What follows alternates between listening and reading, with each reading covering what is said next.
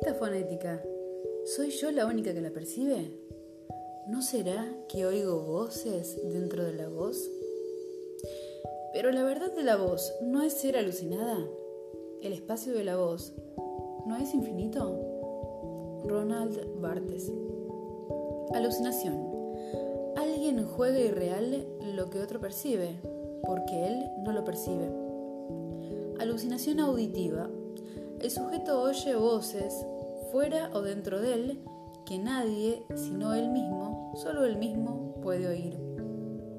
Escuchar la voz es oír voces resonando dentro de uno. Lo que viene de lo profundo solo puede resonar en lo profundo. ¿Acaso para escuchar la voz haya que alucinarla? Ajena a todo, suspendida en el vacío, la trapecista va y viene, no avanza ni retrocede, no toma impulso ni duda, parece quieta pero vibra, aguarda que la voz resuene dentro de ella, alucinándola.